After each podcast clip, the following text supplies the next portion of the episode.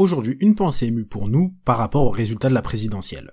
Macron est de nouveau président. À force de vouloir faire barrage à Marine Le Pen et l'extrême droite, on a tous eu une amnésie de qui était élu en face, à savoir Emmanuel Macron.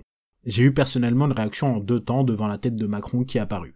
D'abord le soulagement de c'est pas Marine Le Pen, ouf, je peux garder ma double nationalité pendant 5 ans et on aura la chance de ne pas découvrir ce que Marine Le Pen insinue réellement par la préférence nationale, puis l'étonnement de constater qu'Emmanuel Macron, malgré un quinquennat désastreux, était de nouveau président de la République.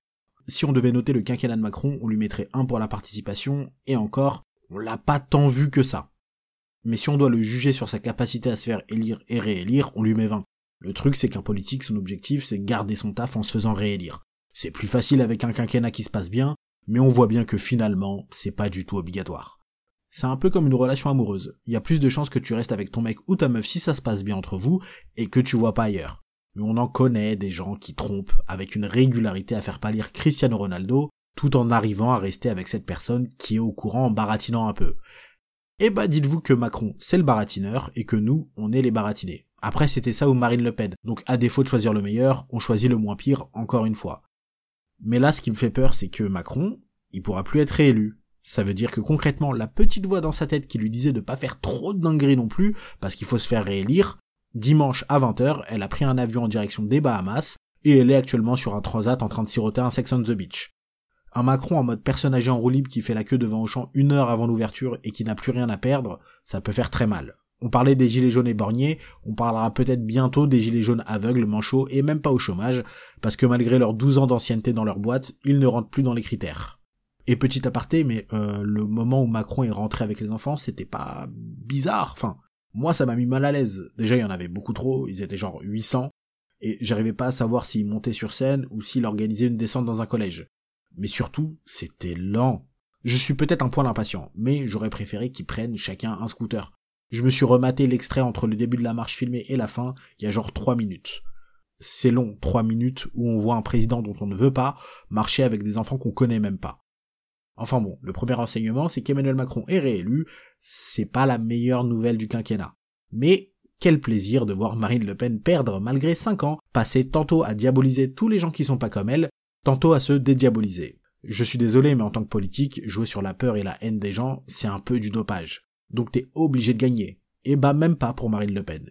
Et est-ce que finalement, Marine Le Pen et ses deux échecs au second tour, c'est pas totalement voulu? Quoi de mieux que de montrer son patriotisme en adoptant les valeurs de notre cher Pierre de Coubertin, en se contentant de participer sans vouloir gagner à tout prix. Oui, parce que si elle voulait gagner à tout prix, elle aurait déjà fait un poil mieux au débat d'entre-deux tours. Après, Macron a très bien géré le débat niveau attitude. Et oui, il était totalement arrogant et insolent, mais ça a fonctionné parce que, au débat de 2017, Marine Le Pen avait légèrement craqué. Donc elle devait avoir pour consigne d'y aller doucement cette fois, histoire que ça se répète pas. Sauf que face à son attitude de petit insolent pour rester poli, qui devait être totalement voulu, soit elle ne fait rien et c'est une preuve de faiblesse ou d'impuissance, soit elle y va un peu fort et c'est une preuve qu'elle sait pas tenir ses nerfs dans cette situation. Ce qui est inquiétant pour une future présidente. Bref, dans les deux cas, il gagne. Et c'est sans oublier toutes les imprécisions, les bafouillements et autres longueurs auxquelles on a eu le droit de sa part. D'ailleurs, Macron a également dit des choses fausses dans le débat, notamment la prime de 4000 euros pour les enseignants en REP.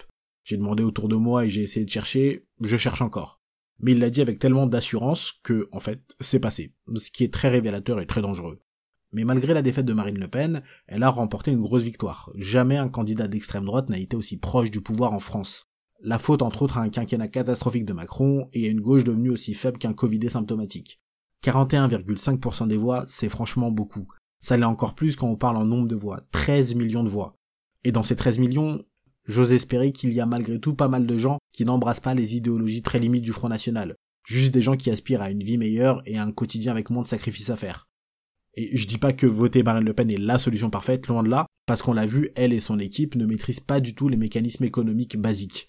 Mais pour beaucoup de gens, elle est devenue la solution idéale. Beaucoup de gens qui disaient il y a dix ans qu'ils ne voteraient jamais pour le Front National l'ont fait. Et si ça continue comme ça, beaucoup de gens qui se disent aujourd'hui que ce vote est inenvisageable voteront pour l'extrême droite dans 5 ou 10 ans. Donc si on veut éviter d'avoir un candidat d'extrême droite au pouvoir dans 5 ou 10 ans, le combat continue aujourd'hui et il doit certainement pas s'arrêter. Sur ce, je vous dis à très vite pour une nouvelle pensée émue. C'est la dernière pensée émue euh, sur la présidentielle, du coup, euh, sur cette série de 4. N'hésitez pas à vous refaire les trois premières. Je pense dans l'ordre, ça peut être intéressant à, écouter, particulièrement maintenant que la série est finie. J'en ferai peut-être sur les législatives, j'en ferai certainement sur les législatives parce qu'il va se passer des choses très marrantes et très intéressantes et d'autres choses beaucoup plus tristes euh, et que j'aurai envie d'en parler. Mais là, je vais repartir sur des pensées émues plus classiques avec euh, des thèmes d'actu chaude, d'actu froide, selon selon les semaines. Sur ce, je vous dis à très vite.